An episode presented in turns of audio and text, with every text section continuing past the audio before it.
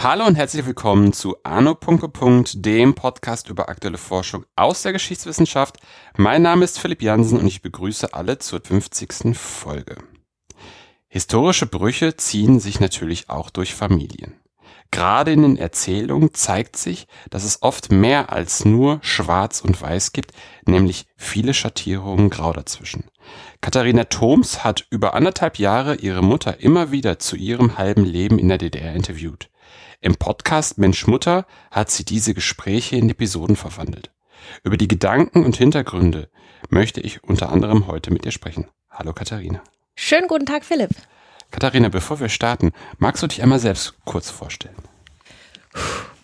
Mein Name ist Katharina Thoms. Ich bin äh, freie Journalistin, arbeite viel für den Südwestrundfunk und habe diesen Podcast allerdings als freie Produktion gemacht. Ähm, mein Herz schlägt fürs Audio, aber ich bin auch Fernsehjournalistin, habe schon Film, Dokumentarfilm gemacht und mache auch viel online. Also alles, was man irgendwie mit Medien machen kann, mache ich sehr gerne. So, und jetzt fast die Standardfrage, die ich jedem Gast stelle, der, der die da ist. Wie bist du zu dem Projekt überhaupt gekommen, wenn du es als freie Arbeit gemacht hast? Also ich habe das schon sehr lange mit mir rumgetragen, so als ganz vage Idee. Also nicht, ich möchte einen Podcast machen über meine Mutter oder so oder über die DDR, sondern ähm, ich lebe ja in Baden-Württemberg, komme aber eigentlich aus Brandenburg, also aus dem Land Brandenburg und ähm, lebe schon sehr lange in, äh, in Süddeutschland und habe immer wieder gemerkt, im Laufe der Jahre ist es mir immer präsenter geworden, wie unterschiedlich mein Background ist im Vergleich äh, zu allen meinen Freunden. Also ich muss dazu sagen, ich bin 79 geboren, also hab, äh, war zehn Jahre alt, als die Mauer gefallen ist.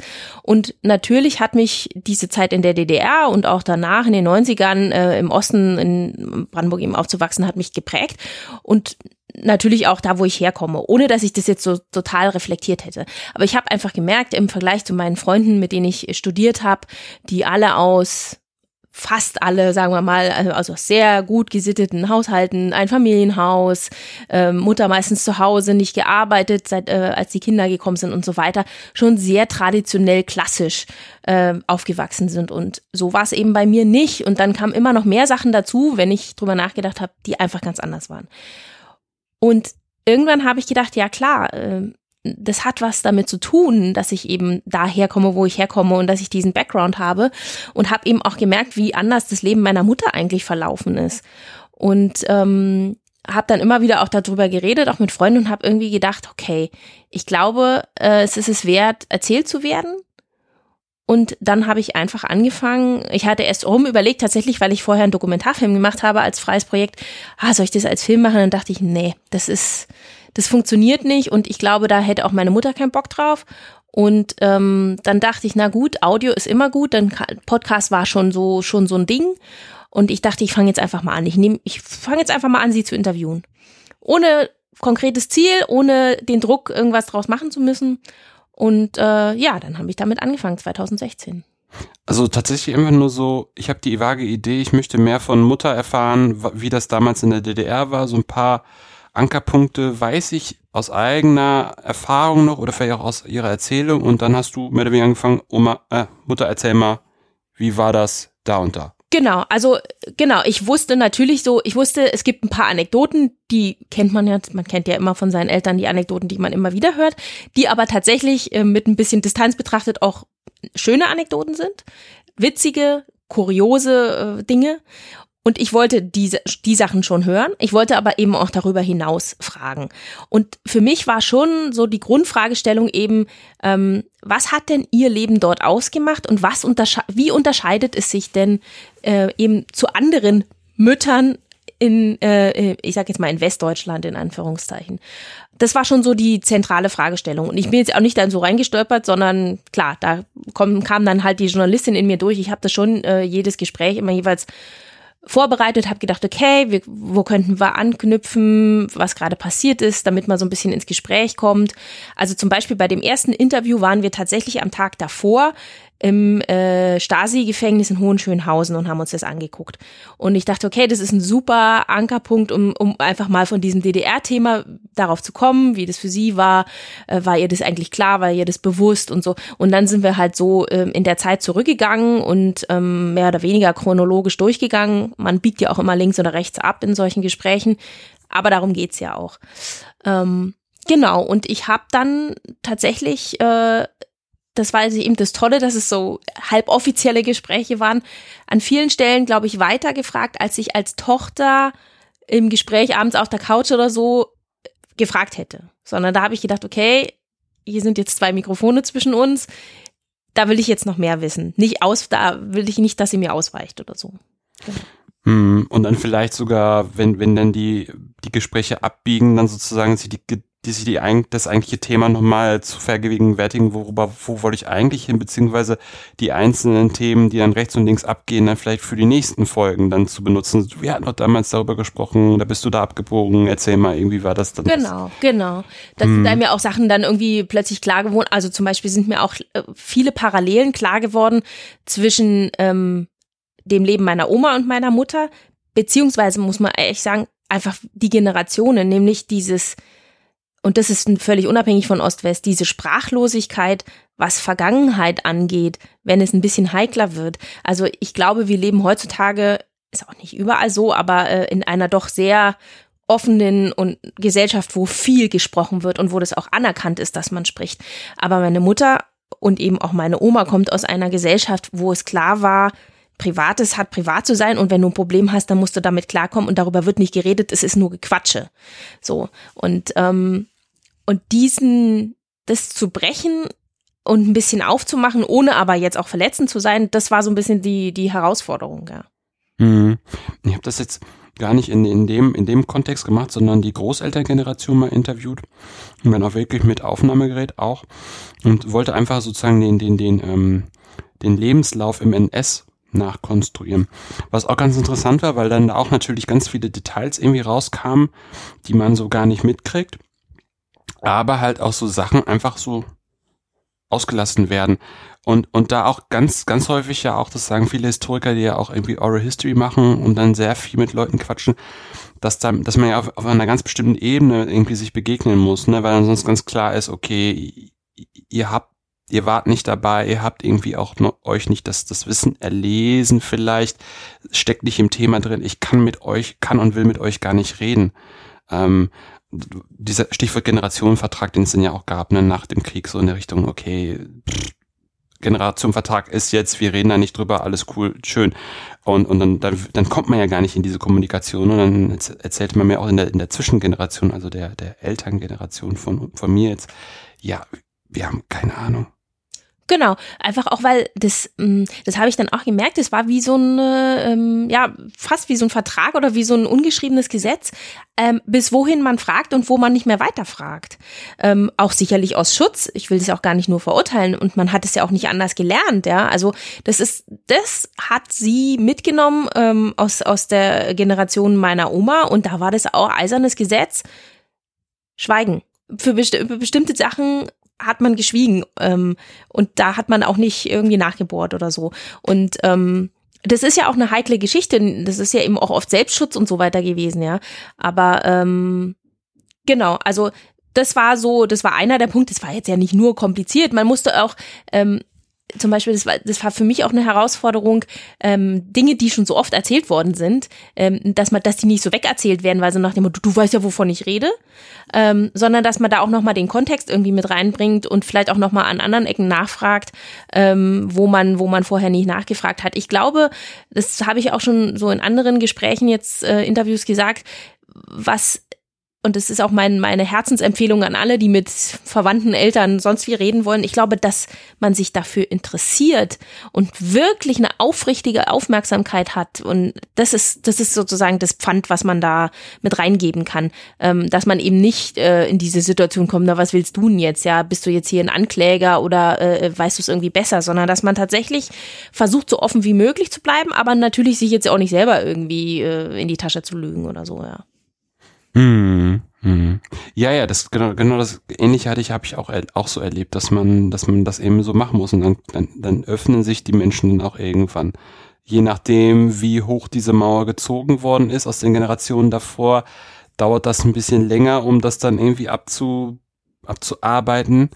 Aber ja, das ist auf jeden Fall interessant. Das ist irgendwie auch schön, ne, wenn man, weil es, es rückt den Menschen ja dann irgendwie näher und, und, und vielleicht ist es gerade diese, diese Anekdoten, wo man irgendwie ja schon weiß, wie das irgendwie war oder, oder erlebt das in irgendwelchen Handlungen und indem man dann hinter, hinterfragt, so, warum machst du das denn so? Was war denn der die Idee dahinter? In einer entspannten Atmosphäre, dann, dann erzählt der Mensch das ja auch, und dann versteht man vielleicht auch, warum. Mhm. Ja, genau. Also klar, ich muss natürlich dazu sagen, ich hatte jetzt nicht äh, die super heikle Situation, dass meine Mutter irgendwie bei der Stasi war oder so, ja. Aber darum ging es mir ja auch eigentlich. Mhm. Das ist ja das, was mich auch ähm, gestört hat, letztlich an der, an der DDR-Darstellung, ähm, dass immer nur ein Teil erzählt worden ist. Und der ist, der ist ja auch richtig und wichtig, um Gottes Willen. Aber ähm, ne, mein Leben war nicht äh, mein Leben war nicht die Stasi und, und so weiter. Also das, das war ja nicht der Alltag sozusagen. Und den Alltag will ich ja auch nicht erzählen, um irgendwas anderes zu verharmlosen, sondern weil das einfach das Präsente war. Und da eben auch ganz viel drinsteckt, glaube ich, an dem man eben verstehen kann, wie die Menschen getickt haben, wie die gelebt haben und wie die damit klargekommen sind und was das eben bedeutet, wenn, wenn in den 90er Jahren alles plötzlich anders ist. Was es auch für eine wahnsinnige ähm, äh, ja, Bewältigung gewesen ist, was die da irgendwie gemanagt haben. Das muss man ja einfach auch mal anerkennen. Ja. Hm, und auf jeden Fall, auf jeden Fall sehr, sehr spannender Punkt von jemandem, der sehr viel zur Geschichte der DDR irgendwie geforscht hat und seine Master- und Bachelorarbeit darüber geschrieben hat, dass man da auch feststellt, dass man da halt so Inseln äh, Inseln hat, die halt sehr präsent, äh, sehr gut erforscht wurden und sehr präsent irgendwie da sind, viel was mit Stasi zu tun hat, viel was mit Gewalt zu tun hat, äh, ähm, sehr präsent sind, aber ja, diese Alltagsgeschichte sehr unterrepräsentiert wird. Ne? Da wird dann irgendwie, ja, da hier Kombinate, Kollektivierung, aber wie sozusagen das Leben, wie, wie man sich da organisiert, das, das, das, das kriegt man meistens immer nur in diesem, in diesem, in diesen Gesprächen heraus, ne? Also wie man dann durch die Gegend fährt und diese Organisation mit der besorgt jenes, du besorgst jenes und dann trifft man sich irgendwo in der Mitte. Genau Genau, genau. Also klar war Stasi auch ein Thema. Als Kind war, mhm. mir, war mir Stasi schon ein Begriff. Und ähm, meine Mutter hat mir mal gezeigt, da, weil die war ja Postzustellerin, äh, da äh, in der Stadt, das ist übrigens die Stasi. So, das wusste man irgendwie. Aber das ist ja trotzdem natürlich nicht alltagsbestimmt, ja. Ähm, aber klar, diese Rennereien und so weiter und so fort. Also meine Mutter hat im Vergleich eben zu, ähm, noch, um nochmal auf die Urfrage zurückzukommen, meine Mutter hat ähm, im Vergleich zu den Müttern, die äh, meine Freunde da im Westen hatten, hatte, hatte die ein komplett krass anderes Leben, ein außergewöhnliches Leben. Aber aus meiner Perspektive hatte sie natürlich immer ein normales Leben. Und so waren übrigens jetzt auch die Rückmeldungen von vielen Leuten, die gesagt haben, krass, ist ja wie meine Mutter. Äh, die ist auch in der DDR aufgewachsen. Die war, ganz viele waren übrigens auch, die mir geschrieben haben, ähm, hatten auch diesen kirchliche, diese kirchliche Anknüpfung. Also meine Mutter war ja eine Weile im, im kirchlichen Dienst von der katholischen Kirche, hat da gearbeitet. Ähm, und ähm, Genau, und hatten halt quasi, äh, da ist es natürlich für viele sehr, sehr gleich und da hat sie wirklich ein Durchschnittsleben gehabt, aber eben im Vergleich zu den anderen äh, hatte sie ein ganz außergewöhnliches Leben und beides ist quasi wahr und beides ist äh, äh nebeneinander so, äh, besteht so, ja. Wollen wir vielleicht für die Menschen, die die, die Mutter noch nicht kennen, kurz irgendwie erzählen, wer sie Einmal überhaupt im Schnelldurchlauf. ist? Ja, so ganz im Schnelldurchlauf. genau. Also meine Mutter ähm, Genau, meine Mutter ist äh, noch in der sowjetisch besetzten Zone geboren ähm, und äh, ist dann da auch geblieben äh, in der Uckermark und äh, ist da aufgewachsen äh, als äh, mit einer mit einer Schwester und ihrer Mutter. Eine Mutter war alleinerziehend, ähm, ziemlich komplizierte Familienverhältnisse, äh, worüber eben auch nicht gesprochen worden ist. Also sie hat erst mit zehn oder elf rausgefunden, heimlich beim Rumschnüffeln, dass äh, wer ihr Vater eigentlich ist und ähm, dass das der Mann ist, der im Dorf gleich nebenan wohnt und eine Familie und andere Kinder hat. Ähm, So jetzt als kleiner Spoiler sozusagen, mhm. ist auch ein Thema im Podcast unter anderem. Äh, genau, und ist dann da aufgewachsen und es war ein mini kleines Dorf und für sie war klar, weg hier. Das war das Allerwichtigste und die ist dann auch weg und ist dann eben in den kirchlichen Dienst, weil sie ähm, aufgrund bestimmter Ereignisse, die auch sehr mit der DDR zu tun haben, mit der frühen DDR, ähm, ihren Traumberuf Kindergärtnerin äh, nicht erlernen konnte. Dann war sie eine Weile da und ähm, später ist sie über Umwege dann äh, Postzustellerin geworden und ähm, Genau, und hatte auch, äh, hat auch zwei Kinder, mein Bruder und mich, von unterschiedlichen Vätern, auch alleinerziehend. Und lauter diese Dinge ähm, sind eben so für mich Indizien gewesen, okay, das, es war halt auch alles viel einfacher möglich. Also man konnte sich vielleicht da scheiden lassen. Ähm, alleinerziehend zu sein, war auch aus administrativen Gründen einfach nicht schwierig in der DDR. Ja, ähm, Kinderbetreuung und so weiter wissen wir alles. Und ähm, genau, und das ist sozusagen ähm, der Background ähm, und den ich dann da in dem Podcast mit ihr zusammen aufdrösel. Mhm. Jetzt hatten wir schon mehr oder weniger darüber gesprochen, was deine Idee mehr oder weniger war, warum du diesen Podcast irgendwie machst. Du hast schon auch erzählt, wie du diese einzelnen Interviews, die ja immer wieder kamen über anderthalb Jahre, ge gemacht hast. Wie hast du es irgendwie technisch gemacht? Fände ich ganz interessant. Und von wie viel Material sprechen wir dann am Ende? Mhm. Also ich fange mal beim Technischen an. Ähm, ich habe äh, währenddessen auch ein bisschen rumexperimentiert. Heute hätte ich natürlich das optimale Setting, mhm. klar. Ähm, also ich hatte äh, jeweils zwei Mikrofone für für mich und für sie und hatte ähm, habe am an also habe eigentlich die ganze Zeit mit zwei Aufnahmegeräten ähm, gearbeitet, was die Sache später beim Schnitt etwas herausfordernd gemacht hat. Aber ähm, ich hatte ihr mal ein Ansteckmikro ange, äh, rangemacht. Ähm, das klang dann aber nicht ganz so toll, wie ich fand, und habe dann letztlich lieber mit, äh, mit den Geräten jeweils und um Mikrofonständer äh, gearbeitet, was ich dann vor sie hingestellt hatte. Weil eben klar, wichtig war auch, dass man sich frei bewegen kann, dass man nicht in so einer Studioatmosphäre ist. Und wir haben es tatsächlich bei ihr zu Hause im Wohnzimmer gemacht. Das klang eigentlich ganz okay. Ähm, es war jetzt nicht optimal, aber für mich war es, konnte es auch wirklich so klingen, als ob es jetzt nicht irgendwie in einem Studio ist oder so. Ja, das sollte nicht zu satt und sauber klingen. Ähm, Genau, und wir haben es halt immer in dieser vertrauten Atmosphäre gemacht. Und ja, maximal zwei Stunden, das war dann aber auch genug. Also das war schon, das war auch echt die Obergrenze, zwei Stunden. Mhm. Ähm, genau, und ich hatte mir halt immer so ein paar Themen irgendwie so vorbereitet und äh, genau, dann haben wir das so gemacht. Und ich habe es dann später äh, tatsächlich alles transkribiert, das Material. Äh, das klingt immer so ein bisschen irre, aber das hat mir wahnsinnig geholfen beim beim äh, bei der Arbeit, weil ich hab's ich habe diese Gespräche, das war für mich auch immer klar, ich wollte die Gespräche nie eins zu eins äh, komplett äh, in als Podcast machen. Mir war immer klar, ich will das irgendwie gestalten mit Musik, mit Atmo und so weiter.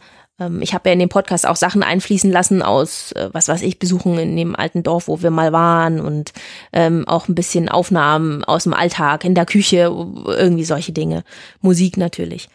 Äh, genau. Und ich habe das alles transkribiert. Am Ende waren es zehn Stunden oder so, ähm, reines O-Ton-Material. Mhm. Äh, das hat aber beim Schneiden dann geholfen, weil diese Texte halt einfach durchsuchbar sind. Und ähm, man kann halt schon mal vorstrukturieren im Text und so. Und ich, also ich würde schon sagen, als äh, weil ich beim Radio auch echt schon viel selber geschnitten habe und so, ich bin da zwar schon geübt, aber es ist noch mal einfacher, wenn man so einen riesen Textkorpus hat, äh, um sich darin zurechtzufinden. Und manche Dinge hat sie auch zweimal erzählt, dann konnte ich auch vergleichen, wo ist es schöner und ne, mit so miteinander montieren und, und arbeiten. Das hat wirklich sehr, sehr geholfen. Und ich habe dann tatsächlich, das war echt ein bisschen irre, das würde ich heute anders machen, aber ähm, meine Spur und ihre Spur halt immer gegeneinander geschnitten, so dass ich immer von beiden die schönere Aufnahme hatte, weil ich war ja bei ihrem auch mit drauf, aber da klang ich ja weiter weg und war ja im Raum und habe dann tatsächlich eben äh, von meiner, von der Aufnahme von meinem Mikrofon und Aufnahmegerät ähm, auf einer zweiten Spur immer meine Antworten hingelegt und auf einer äh, Spur oben drüber ihre und habe das dann sozusagen miteinander verschränkt und geschnitten, dass es schön klingt, dass man es nicht, äh, nicht hört, dass es aus zwei verschiedenen Aufnahmen ist. Äh, das war ganz schön viel Arbeit. Aber das Schneiden war ja auch, also es ist auch toll, das ist ja auch ein schöner, schöner Prozess. Und dann habe ich ja ähm, getextet dazu und habe das dann extra nochmal aufgenommen und hatte am Ende, habe es also selber montiert, auch mit mehreren Spuren und so weiter. Ich glaube acht Spuren oder so waren es am Ende. Ähm, also sag, wenn ich jetzt zu weit gehe ins Detail, aber ähm, Genau, und habe das am Ende nochmal tatsächlich einem Sounddesigner gegeben, der das nochmal äh, noch mal schön gemacht hat, habe ich immer gesagt. Also der einfach nochmal drüber gegangen ist und ähm, das nochmal ähm, vielleicht ein bisschen was rausgeholt hat aus den Tönen und so. Ich hatte ja unter anderem auch eine alte Aufnahme drin, ähm, eine Kassettenaufnahme von vor 20 Jahren, was wirklich mega, also es war wirklich einfach toll, dass ich die, dass ich die auch hatte noch und ähm, ich hatte sie eben zu Abi-Zeiten mal aufgenommen für ein Interview, tatsächlich auch zu ihrem Leben in der DDR und da waren coole Sachen drin, die ich unbedingt mit drin haben wollte. Die hat der auch nochmal aufgemöbelt. Also und zwar heftig. Also ich habe das, hab das gehört und war wirklich extrem beeindruckt, weil da hieß es dann so, ja, jetzt kommt dann gleich eine Kassettenaufnahme und ich dachte so, okay, was kommt da jetzt? Weil man ja weiß, wie fragil diese, diese, diese äh, Kassetten sind. Und dann der Sound, der da rauskam, war halt wirklich extrem gut. Also da hat man auf jeden Fall gemerkt, dass da jemand an den Reglern saß, der da wirklich alles nochmal rausgeholt hat, was man da hätte rausholen können. Und das, das klang fast sogar ein bisschen besser als es war halt, es war präsenter, das war genau. irgendwie ein bisschen, das war halt so fetter irgendwie ja. vom Sound, weil mhm. er, ja, genau.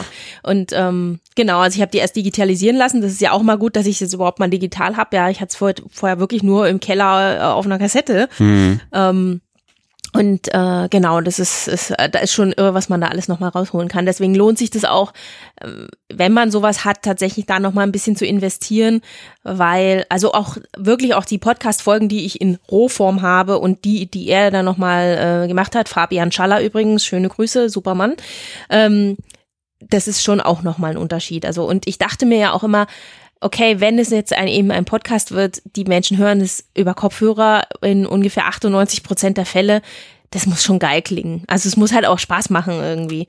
Und gerade wenn, wenn du mit Musik und sowas arbeitest, ja, und das war so ein bisschen das Ding. Hm. Gutes Stichwort. Wir hatten gerade schon darüber gesprochen oder das gerade schon erzählt, dass für dich ja von vornherein klein, klar war, das wird nicht eins zu eins in Internet gekippt, sondern du möchtest mehr oder weniger auch da ein journalistisches Stück draus machen. Mhm, genau. ähm, haben wir auch schon darüber gesprochen, wie du es gemacht hast, was ich auch total interessant finde, weil da habe ich sozusagen keine Berührung zu, weil ich das, weil ich keine journalistische Ausbildung in dem, in dem Fall habe. Aber was war, was war die Idee dahinter, das genau so zu machen? Also im Prinzip das, was bei mir oft dahinter steckt, ähm, ich wollte einfach mal einen eigenen Podcast machen. ähm, so wie damals bei meinem Dokumentar für mich gesagt habe, ich will jetzt mal selber einen Film machen, wollte ich da ähm, einfach mal selber einen Podcast machen. Ich hatte so viel schon gehört ähm, an allen Genres ähm, und war aber besonders fasziniert von den Storytelling-Podcasts, wie auch immer man die nennen will, äh, die eben so viel mit ähm, mit den Elementen auch spielen. Ich habe zwar auch für fürs Radio schon längere Sendungen gemacht, ähm, auch toll, aber ich hatte das Gefühl, beim, beim Podcast bin ich einfach nochmal freier. A, was die Form angeht. Also ich konnte eben sagen, die Folge ist so lang, wie sie lang zu sein hat. Ähm, das ist das eine. Und das andere, ähm, eben auch ein bisschen rumzuspielen mit Sounds, mit ähm, mit, mit, äh, mit Atmo, mit diesem Spiel zwischen wir sitzen am Tisch und reden und dann komme ich mal wieder aus dem Off und erzähle was drüber und kommentiere und dann gehen wir wieder wieder zurück. Aber ich muss auch nicht nur die, also im Radio ist es ja oft so, man nimmt natürlich den klassischen, die, den O-Ton sozusagen, die Antworten, Schnipsel aus der Antwort und dann kommt wieder der Sprecher. Und ich wollte aber Elemente aus den Gesprächen schon mit drin haben, weil ja da auch ganz viel Dynamik drin ist und weil, das sagen jetzt auch immer alle als, als Reaktion, weil ich ja mit ihr total Berliner also ich, ich rede ja nicht Hochdeutsch irgendwie mit ihr. Und das gibt ja auch einen schönen Bruch. Das ist dann, macht dann auch nochmal klar, ah cool, jetzt sind wir in dieser anderen Situation. Und genau das hat mich eben fasziniert. Das war für mich jetzt sozusagen vom, vom Macherischen her auch nochmal die Herausforderung, warum ich da Lust hatte drauf, das zu machen, äh, jenseits des Inhaltlichen. Genau, und ähm, ich, äh, ich habe dann angefangen, ich hatte das zwar auch äh, Sendern angeboten, war aber schwierig. Und dann habe ich gedacht, ich mach das jetzt einfach selber, ist doch scheißegal. Ich mach das jetzt einfach. Mhm. Was ich mir so, so was, ich, was ich dann so toll fand, wo ich mich so gefragt habe, hm, gerade vor dem Hintergrund, dass ich ja wusste, dass du eine freie, freie Journalistin bist, dass das irgendwie so ein Referenzprojekt war. Weil es halt wirklich einfach so, so von allen Multiperspektiven, die so, die so, so ein Podcast haben kann, so komplett durchdarf. Ne? Es gibt ein Artwork, äh, es gibt Zeichnung, es gibt den, den Ton, den, den Sound Engineer, es gibt schöne Musik, die davor, dahinter, da drauf. Ähm, es ist die Atmo dabei, was dann ja auch sozusagen noch eine separate Aufnahme irgendwie ist. Und dann noch dieses äh, sozusagen aus dem Off deine Stimme, die dann nochmal darüber spricht, plus die ganzen Texte auf der Webseite, plus die Webseite per se. Also das ist ja schon ein ziemlich, ziemlich, ziemlich, ziemlich rundes, sehr, sehr High-Level. Wenn du das sagst, freut mich. Nee, ich finde das, ich finde das schon. Das ist, man, man guckt sich das an und denkt sich, wow, das ist schon ziemlich runder, könnte ich es mir fast nicht vorstellen. Ja, wenn dann richtig, habe ich gedacht. Also, ähm, also einfach auch aus dem Grund, sage ich auch ganz ehrlich, also äh, du sagst, also ich sag zwar auch mal, ich bin freie Journalistin, aber ich arbeite ja hauptsächlich für den Südwestrundfunk ähm, als freie Mitarbeiterin, wie das mhm. ja immer so schön heißt, festfreie Mitarbeiterin. Mhm. Und ähm, ich habe mir eben diese Zeit genommen und ich sage auch ganz ehrlich und offen, das gehört einfach dazu. Ich hatte halt auch, ich konnte mir das auch leisten das zu machen. Ich konnte mir auch leisten, eben zu sagen, ich, ich nehme mir jetzt, also ich habe eine Weile weniger gearbeitet ähm, und habe jetzt dann nicht nur dafür gearbeitet, aber ne, hatte halt ein bisschen Luft und so. Und, und habe gedacht, okay, wenn ich jetzt das schon, wenn ich da jetzt schon Zeit reinstecke, dann schon richtig. Und ähm, das Schöne an dem ganzen Ding, also du hast es ja angesprochen, die Zeichnung ist ja zum Beispiel von einer Zeichnerin, die ich nur über Twitter kenne die Musik ist von jemandem, den ich nur über Twitter kenne, den ich angeschrieben habe. Der hat diesen Song gab es zwar schon, aber ähm, ich wollte noch mal ähm, einzelne Elemente haben, damit ich in dem Podcast damit so ein bisschen spielen kann. Und der war total Chill Carrier, äh, Sebastian Kretschmer, der war total begeistert gleich von der Idee. Hat gesagt, geil, habe ich noch nie gemacht für einen Podcast, finde ich super. Ähm, und das ist ja auch so eine total tolle ähm, Erfahrung, dass du plötzlich mit Leuten zusammenarbeiten kannst, die du eigentlich gar nicht kennst, aber die alle irgendwie Bock haben auf kreatives Arbeiten so. Und dann, ähm, genau, und dann habe ich gedacht, okay, wenn ich jetzt schon sozusagen von den Seiten so viel dazugekriegt habe, äh, dann soll es jetzt auch richtig toll werden. Und die, die Seite hat äh, mein Freund, der praktischerweise Webdesigner ist, gemacht. So, und aber ja, ich meine, es ist ja immer so, wenn man sucht und dann, dann findest du. Ja. Und ähm, Genau, und dann habe ich gedacht, wenn schon, denn schon, dann muss es jetzt auch, dann muss es auch rund sein, so. Und das macht ja auch Spaß und soll ja auch bleiben. Und das ist eben das Tolle, dass es jetzt irgendwie zwei Jahre später, es sieht immer noch gut aus, so. Hm, hm, hm. Das finde ich irgendwie schön, dass, dass, dass ähm, ganz häufig ja diese Podcast-Projekte auf dem Level ähm, häufig dann auch so Kollaborationsprojekte irgendwie sind, ne? dass Leute zuliefern und dass man, dass, dass, dass, dass dieses ganze Projekt dann ja auf, auf Höhen gehoben werden kann ähm, die, die einfach super sind. Ne? Also, dass man einfach in dem Fall jetzt alles irgendwie mitbedacht hat und alles irgendwie da machen konnte, aufgrund dessen, dass andere Leute mitgeholfen haben, finde ich irgendwie total toll. Also, das, das, das, das, das, das trieft im positivsten Sinne aus dem ganzen Projekt total raus, was einfach total toll ist. Das, so das ist super und das ist, das, das war meine Erfahrung bei dem Film ja auch schon, dass du heutzutage, ähm, das klingt immer so abgedroschen, aber es ist ja wirklich so, du hast heutzutage so viele ähm, Dinge, die einem äh, zur Verfügung stehen, die man machen kann, auch mit einem geringeren Budget, sage ich jetzt mal, ja. Also ich habe da schon auch Geld bezahlt dafür und so, aber ähm, das ist ja nicht mehr so, dass du sozusagen, du brauchst keinen großen, du brauchst eigentlich keinen großen Sender erstmal dafür. Wenn du, das sei auch ehrlicherweise dazu gesagt, ich sage, ich kann es mir leisten, wenn du mich bezahlt hättest in dem Fall äh, vorher dafür für die Arbeit, ähm, dann äh, klar, dann wäre das ganze Ding teurer geworden hier an dieser Stelle auch ein Disclosure. Ich habe das Ding ja im Nachhinein dann doch noch verkauft an den SWR, ähm, was super schön ist und was einfach auch nochmal für viel mehr Verbreitung sorgt, was ja auch toll ist und so. Ähm, aber das, das vielleicht auch als Appell an Leute, die irgendwie Bock auf so ein Projekt haben. Ähm, ich würde, würde das einfach immer sagen, macht mal, macht einfach mal, weil ähm, im Moment ist, ist da ein großes Bedürfnis da nach gut erzählten Geschichten, die ähm, ähm, auch aufwendig erzählt sind vom, vom äh, technischen her, vom Style her, vom Storytelling her und so. Ähm, also ruhig Zeit und Hirnschmalz reinstecken, äh, weil das, ähm, da gibt's einen Markt dafür, definitiv. Hast du mal einfach, ich weiß nicht, ob das dich interessiert oder nicht, wie, äh, überlegt, wie viel Zeit du alleine in die Postproduktion gesteckt hast? Na, nicht wirklich. Also ich habe, ich könnte quasi anhand von Kalendereinträgen mal mhm. zusammenrechnen, äh, wie viel es war, aber es ist schon sehr, sehr, sehr, sehr viel. Mhm. Also schon viele Wochen. Das hattest du, glaube ich, am Anfang nicht gesagt, dass du auch eigentlich Geschichte studiert hast. Genau. Und ich bin eigentlich Historikerin. Genau, und das finde ich nämlich ganz interessant. Ähm, jetzt hast du dich ja für diese Art von Projekt entschieden. Und mich würde einfach interessieren, warum du Mensch, Mutter so gemacht hast und nicht vielleicht anders? Also das, das finde ich einfach, einfach eine, eine, schöne Lernfrage für mich mhm. persönlich. Mhm. Naja, ich habe das gemacht Ähm, natürlich in erster Linie, weil ich eben inzwischen mehr Journalistin als Historikerin. Mhm. Das, ich bin einfach schon eine Weile in dem Job ähm, und habe Spaß an äh, daran, Geschichten zu erzählen. Ähm, das ist das eine.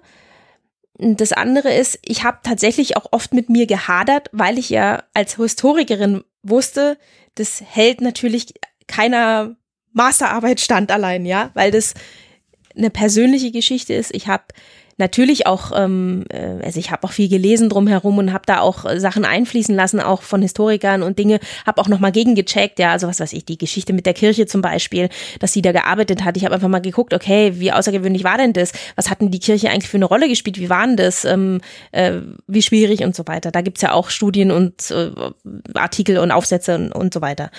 Ähm, das habe ich schon auch gemacht, aber natürlich ist es jetzt nicht durchgecheckt bis zum letzten wie eine Promotion. Ähm, und habe immer gedacht, oh, kannst du das eigentlich machen? Kannst du überhaupt so generalisieren? Kannst du das überhaupt und so? Habe mich da auch wirklich schwer getan.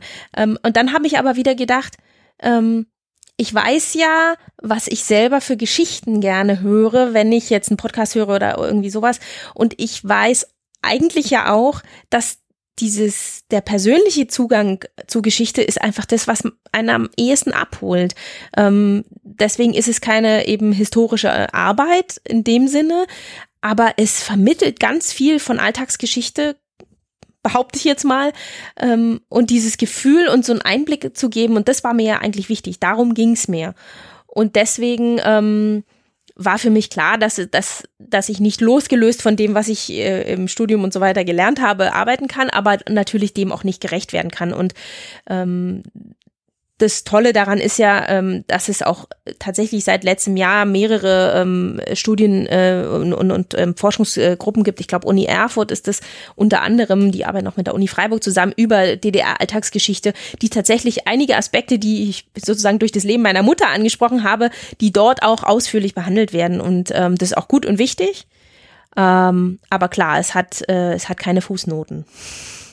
Nee, da brauchst du ja auch gar nicht. Und ich finde das schön, ja sozusagen, der Untertitel heißt ja ein, Le ein halbes Leben in der DDR. Ne? Und das ist ja sozusagen irgendwie klar, dass, dass, dass, dass du generalisierst maximal auf deine, auf deine Familie. Und, und, und es bezieht sich immer nur auf, auf, auf deine Mutter und sozusagen nicht, nicht drumherum, weil das ist ja auch einfach fast nicht leistbar. Das ist das eine und das andere, das muss man ja auch dazu sagen, natürlich erkennen sich viele darin wieder, aber viele sagen auch, hey, mein Leben war total anders. Und darum geht's mir ja auch, zu sagen, Alter, es war nicht nur irgendwie bei jedem alles gleich. Ähm, die DDR. Quark. Also das weiß ich auch, wenn ich jetzt zum Beispiel meine Freunde da aus Süddeutschland dran ziehe als zum Vergleich. Natürlich weiß ich, dass es im Ruhrpott ganz andere Biografien gibt. Ja, das ist mir schon auch klar. Aber ähm, vieles ist, lässt sich dann doch ein bisschen in größere Gruppen einteilen und verallgemeinern. Und so ist es natürlich in der DDR auch, ohne zu sagen, alle waren gleich. Aber viele hatten halt mit gleichen Phänomenen zu tun und, und die prägen einen ja dann auch mhm. aus Westdeutschland kommt, äh, habe ich auch eine Mutter, die äh, alleinerziehend war und auch in der Kirche aktiv. Siehst du? Und das finde ich halt ganz witzig. Und dann haben wir dann auch wieder diese, diese Parallelen, wo wir sagen können, ja, äh, kennen wir beides, ne? So wie ist das, ohne Vater aufzuwachsen? Wie ist das eventuell auch mit, mit katholischem Glauben irgendwie in Berührung zu kommen? Aber wie ist es dann sozusagen irgendwie mit diesem, ich habe im Dorf gelebt, kenne ich zum Beispiel gar nicht. Und das finde ich, glaube ich, ganz schön, dass es, wie du schon sagst, es ähm, hat ganz viele Anknüpfungspunkte ähm, die Geschichte, die du da jetzt erzählt hast, aber eben auch ähm, viel, viel, viel, viel, viel Potenzial, das nochmal zu differenzieren und zu diversifizieren. Ne? Mhm. Ja, also das finde ich schön, dass du das sagst, weil das ja, das kann ja zum Beispiel auch ein Punkt sein. Ich habe ursprünglich ähm, den Podcast eigentlich tatsächlich für Leute gemacht, die nicht aus der DDR mhm. kommen oder gar nichts damit zu tun haben. Ähm, aber wenn man da natürlich Parallelen plötzlich entdeckt, ist ja auch total super. Also auch, auch um dieses ähm, das sind die und das sind wir, irgendwie mal so ein bisschen zu überwinden, zu sagen, ach guck mal, witzig, äh, Kirchenarbeit und Dings und da ist ja auch vieles gleich irgendwie, ist ja gar nicht so, so völlig abgefahren anders oder so, ja. Ja, cool.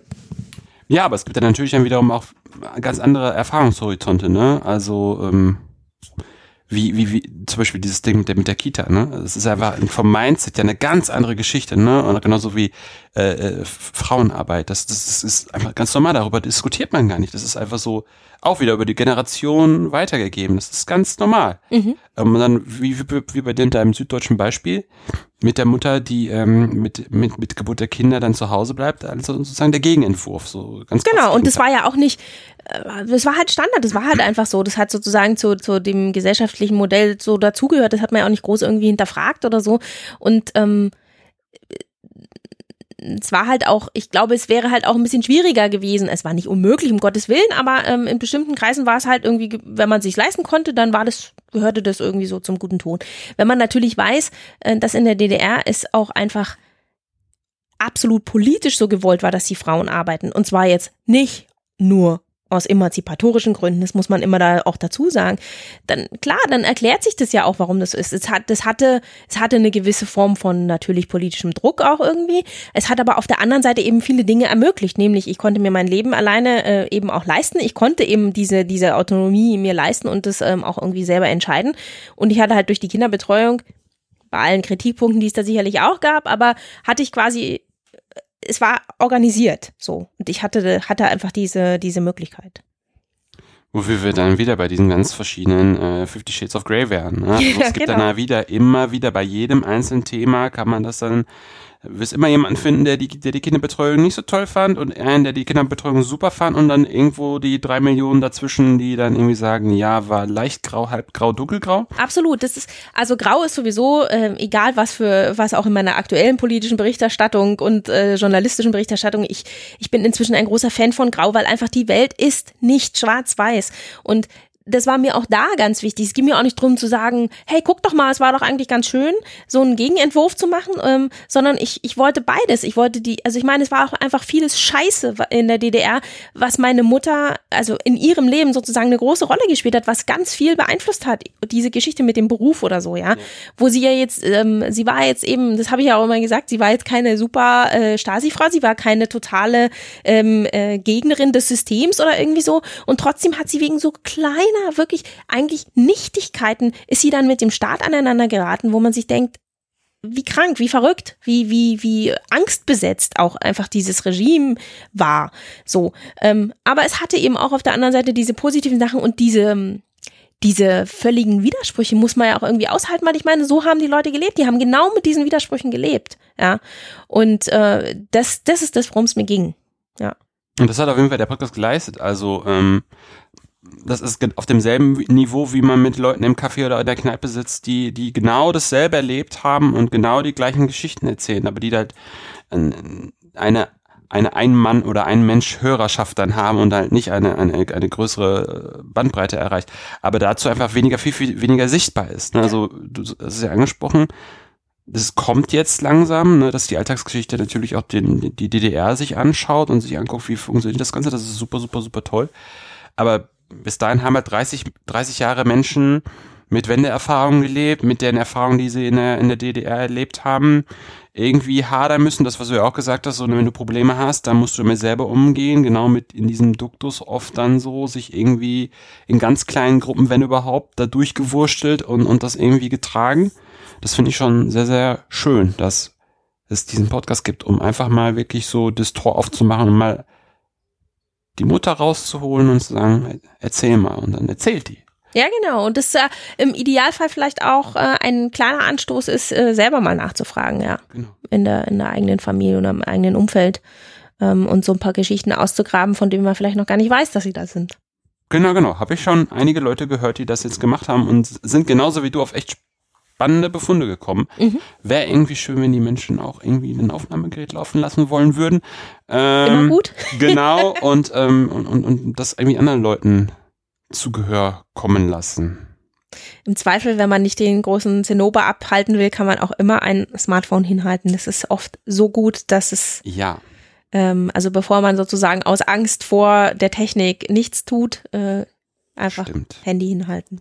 Genau, das hat so viele Mikrofone, dass man sogar zwei Menschgespräche aufnimmt. Genau. Hui. Das war ein sehr schöner Ritt durch dein, durch dieses Projekt. Das war mich sehr, sehr gefreut, dass wir da mal ein bisschen hinter die Kulissen gucken konnten. Sehr gerne. Das wäre sehr toll. Hättest du denn noch die klassische Frage in diesem Podcast? Eine Literatur- oder Medienempfehlung? Viele, wie viele kann ich aufzählen? naja, erstmal musst du natürlich deinen Podcast nehmen. Also, ähm, Gut, mein Podcast, den haben wir ja, darüber haben wir ja jetzt äh, gesprochen und es gibt inzwischen mehrere andere Podcasts, die sich in irgendeiner Form mit dem Osten der DDR ähm, beschäftigen und da ganz spannende Blicke drauf, drauf werfen. Ähm, ich würde jetzt einfach mal, ich denke gerade laut nach, ich würde jetzt mal drei in die Runde werfen. Eine Geschichte, die tatsächlich eine abgeschlossene Geschichte auch ist, ist Vier Tage Angst, ist eine äh, BR-Produktion, übrigens auch für den Deutschen Podcastpreis nominiert. Ähm, der, ähm, äh, der Autor erzählt die Geschichte auch seiner Mutter, die aber eben eine ganz krass andere Geschichte ist als die meiner Mutter. Die äh, Mutter wollte nämlich 1970 fliehen, in ähm, ganz klassisch so in einem, äh, in einem, in einem äh, Lieferwagen, glaube ich, war das oder so, über die Grenze in Ostberlin und es geht schief. Und sie strandet dann allein in Ostberlin und muss dann eben, hat dann vier Tage Zeit, äh, irgendwie aus dieser Sache wieder rauszukommen. Es klingt wie eine Krimi-Geschichte und es ist aber wirklich eine wahre Geschichte und es ist ganz toll erzählt. Also das lege ich wirklich allen sehr ans Herz. Völlig anderer äh, Zugang und ähm, aber wirklich toll, toll erzählt. Ähm, was ich auch ein super Podcast finde, ähm, der tatsächlich aus dem Jetzt kommt und ähm, angefangen hat ähm, vor den Landtagswahlen in äh, Brandenburg äh, und Thüringen und Sachsen auf den Osten zu gucken, ist Ost eine Anleitung. Ich hoffe, dass der weitergeht, aber es gibt die Folgen, die bisher da sind, sind schon sehr, sehr gut, weil sie nochmal einen ganz anderen Blick auf, ähm, auf die Politik im Osten und Selbstverständnis werfen ähm, von Marie-Sophie Schiller. Und den habe ich jetzt gerade neu entdeckt, finde ich auch total interessant. Letztlich aus der Perspektive der Nachwendekinder, der heißt Keine Jungpioniere von Lukas Görlach. Ähm, und da redet Lukas Görlach, selber auch ein ähm, Kind, was in den 90ern geboren ist, im Osten. Ähm, also alles Menschen, die nicht mehr in der DDR geboren sind, die aber natürlich trotzdem durch ihr Aufwachsen in den 90er Jahren äh, im Osten irgendwie DDR mit in sich tragen und das ist ja auch ein Riesenthema dieser Generation, die das jetzt erst für sich entdecken. Ja. Ähm, und das ist total interessant. Ähm, da sind schon spannende Folgen da mit so Gesprächspartnern. Ist auch ein Laber-Podcast, aber ist super. Also ich höre da sehr gerne zu. Und ja, was ich als Buch ähm, ans, ans Herz legen würde, ist absolut Johannes Nichelmann, ähm, Nachwendekinder, der eben auch diese Generation, äh, der selbst ein 89 geborener ist, in Ostberlin aufgewachsen ähm, und der wirklich sehr, sehr toll erzählt ähm, äh, über die Eltern seiner Freunde und Bekannten und seine Eltern, ähm, wie die sich herantasten an die DDR und versuchen, das Schweigen zu brechen, was eben auch da war, wo es immer nur diese klassischen ähm, sommerschöne äh, FKK-Strände äh, Erlebnisse erzählen, aber alles, was schwierig ist, wurde ausgeblendet und er versucht da das ein bisschen aufzubrechen. Ähm, sehr empfehlenswertes Buch. Klingt auf jeden Fall super, super, super spannend. Vielen Dank dafür. Das kommt auch wie immer alles in die Shownotes. Super. Ja. Ähm, vielen herzlichen Dank auf jeden Fall, dass wir heute gesprochen haben. Das hat mir sehr viel Spaß gemacht und wir sehr ja. viel dazu gelernt. Und das war es auch für heute bei einem Pumpepunkt. Wenn es euch gefallen hat, empfehlt den Podcast gerne weiter. Ihr könnt ihn übrigens über iTunes, Spotify oder eine Podcast-App eurer Wahl abonnieren und hören. Wenn ihr mich auch unterstützen wollt, findet ihr auf der Webseite einen Spendenbutton zu PayPal. Wenn ihr selber forscht und über euer Projekt sprechen wollt, kontaktiert mich einfach per Mail oder Twitter. Ansonsten hören wir uns bald wieder. In diesem Sinne, auf bald und tschüss.